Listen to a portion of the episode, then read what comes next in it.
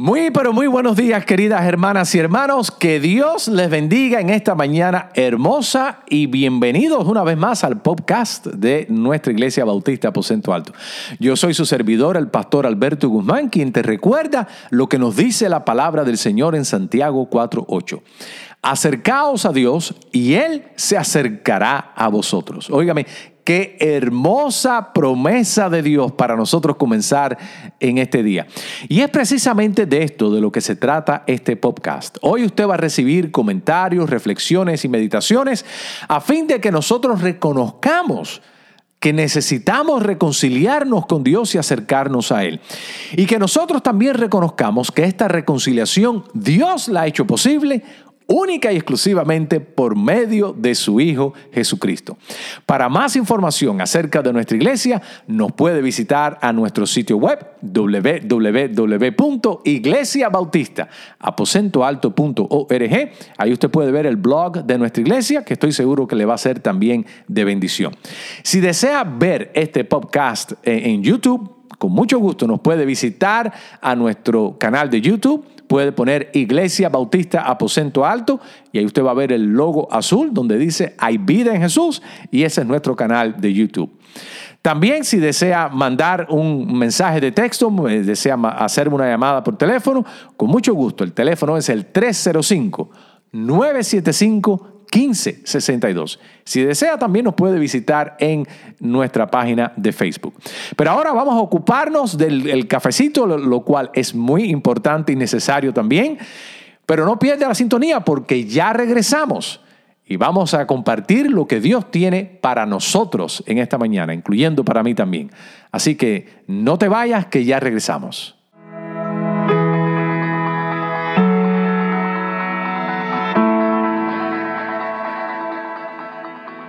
Bienvenidos al podcast Acercándonos a Dios, un ministerio de la Iglesia Bautista Aposento Alto. La palabra de Dios nos dice en Santiago 4:8, acercaos a Dios y Él se acercará a vosotros. Soy el pastor Alberto Guzmán y te agradezco por tu atención. ¿Tienes preguntas acerca de Dios o acerca del cristianismo? ¿Y sientes como que estas preguntas no te dejan avanzar en tu relación con Dios?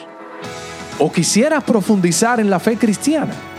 Te invito a que siga escuchando, ya que precisamente la visión de este ministerio es proveer respuestas bíblicas a preguntas claves acerca de Dios y el hombre.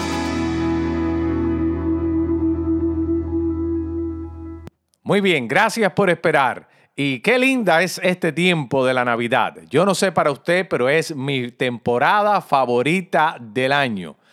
Eh, todo esto del mes de diciembre, no solamente las temperaturas más agradables, pero sino también el ambiente. Se respira un ambiente festivo, de celebración, de recogimiento, de algo espiritual como si algo espiritual grande estuviera pasando. Y realmente lo está pasando en un sentido que la cristiandad estamos nosotros celebrando el nacimiento de nuestro Salvador. Óigame, si celebramos los nacimientos de los, de los próceres de la patria, ¿cuánto más no celebrar el nacimiento de nuestro Salvador? muy bien, la pregunta para nosotros hoy en día es, ¿por qué es que los evangelios no nos dan más detalles acerca de la infancia de Jesús?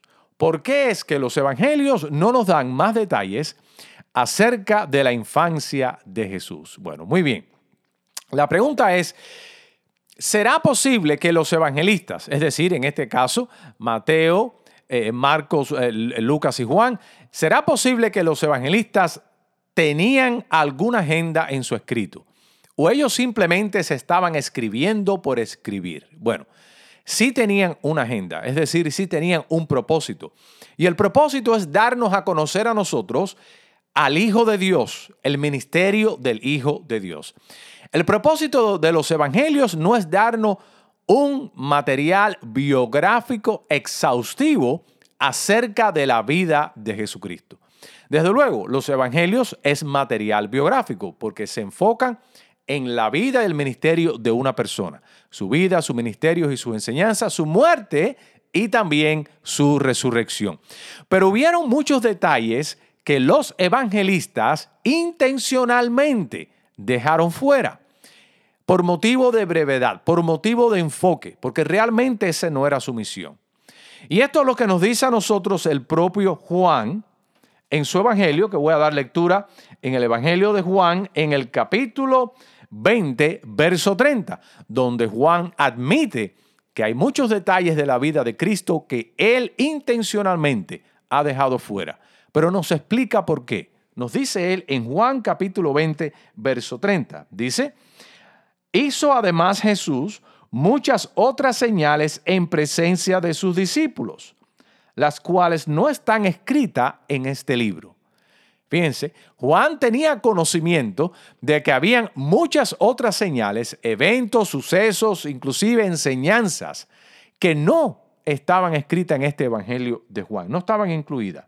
Pero él nos dice, pero estas, en el verso 31, Juan 20, 31, pero estas se han escrito para que creáis que Jesucristo es el Hijo de Dios y para que creyendo tengáis vida en su nombre. Juan 20, del 30 al 31.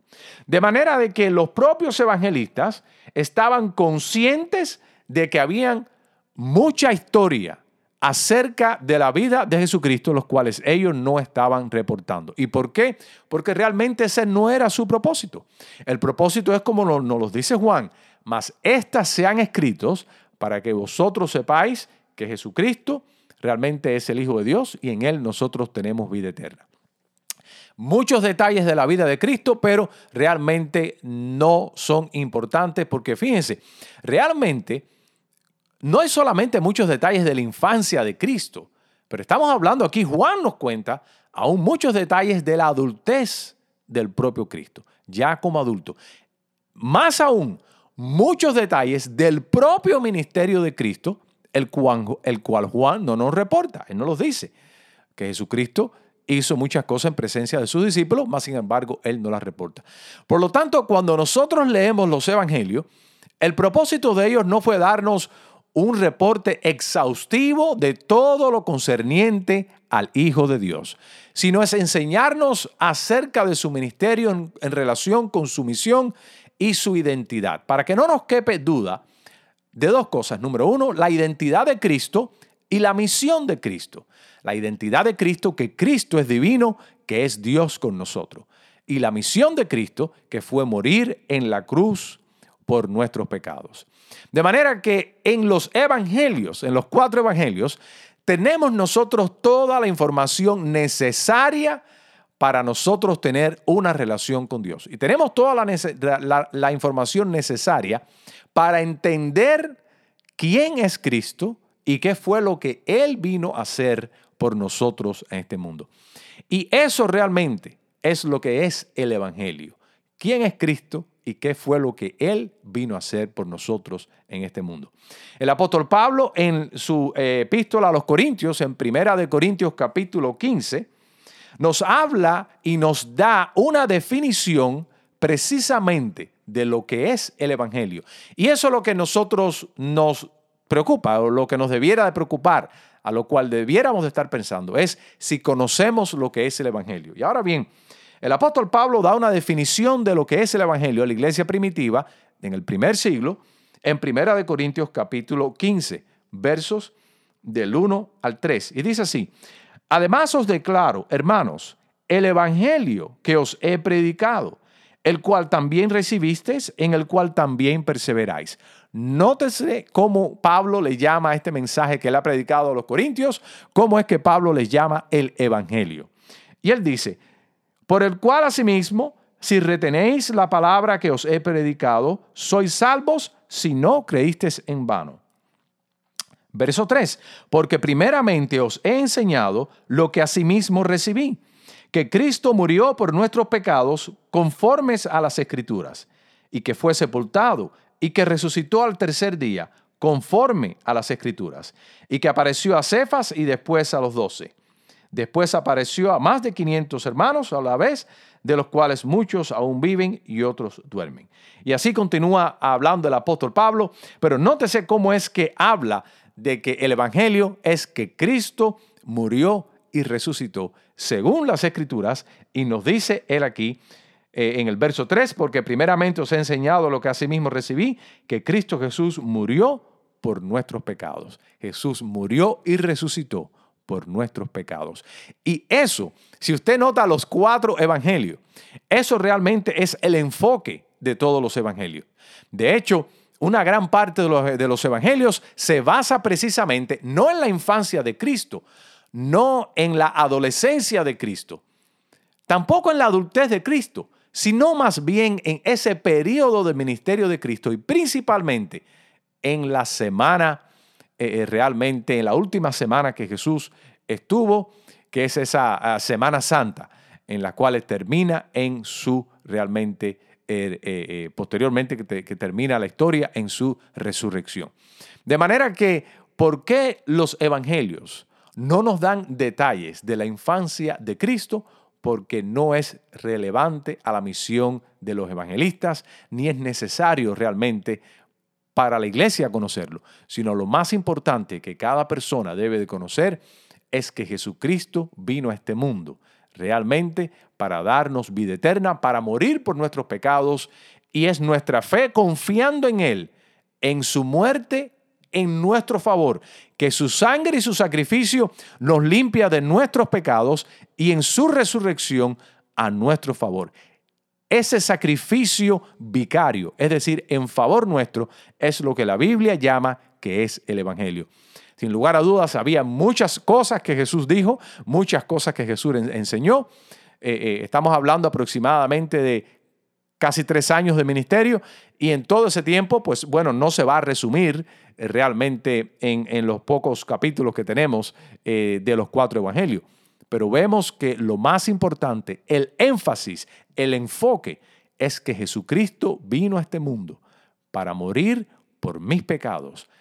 Derramó su sangre, sus lágrimas, su dolor, la agonía, para que yo fuese perdonado de todos mis pecados. ¿Y qué es lo que yo tengo que hacer? Pues bueno, tengo que creer en el Hijo de Dios, como dice la palabra de Dios, porque de tal manera amó Dios al mundo que ha dado a su Hijo unigénito, para que todo aquel que en él cree no se pierda, mas tenga vida eterna. Luego entonces, en vez de nosotros preocuparnos por lo que no sabemos acerca de Jesús, deberíamos más bien estar agradecidos y seguros de que entendemos y respondemos con fe aquello que sí sabemos acerca de Jesús. Pregunta, querido amigo y querida amiga, en este tiempo de Navidad, ¿qué hace usted con lo que sí sabe acerca de Jesús? Con aquellas cosas que el Evangelio, los Evangelios se enfocan en cuanto a la vida y el ministerio de Jesús. Así que no estemos nosotros eh, eh, preocupados o, curiosos eh, por querer saber aquello que la Biblia no realmente no nos revela. Dice la Biblia que no penséis más allá de lo que está escrito. Y, sería interesante y sería bonito conocer acerca de la infancia, detalles, más otros detalles acerca de la infancia de nuestro Salvador. Pero más importante que esos, Él quiere que nosotros sepamos quién es Él, su identidad y lo que Cristo hizo por nosotros.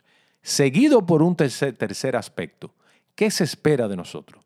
Una respuesta, la respuesta en fe. Que Dios te bendiga en esta Navidad y es el deseo nuestro en nuestra iglesia que nosotros nos enfoquemos, todos nosotros, en lo que sí sabemos de Jesús y cómo nosotros le respondemos a Él en fe. Que Dios te bendiga y ten un lindo día en esta Navidad. Amén.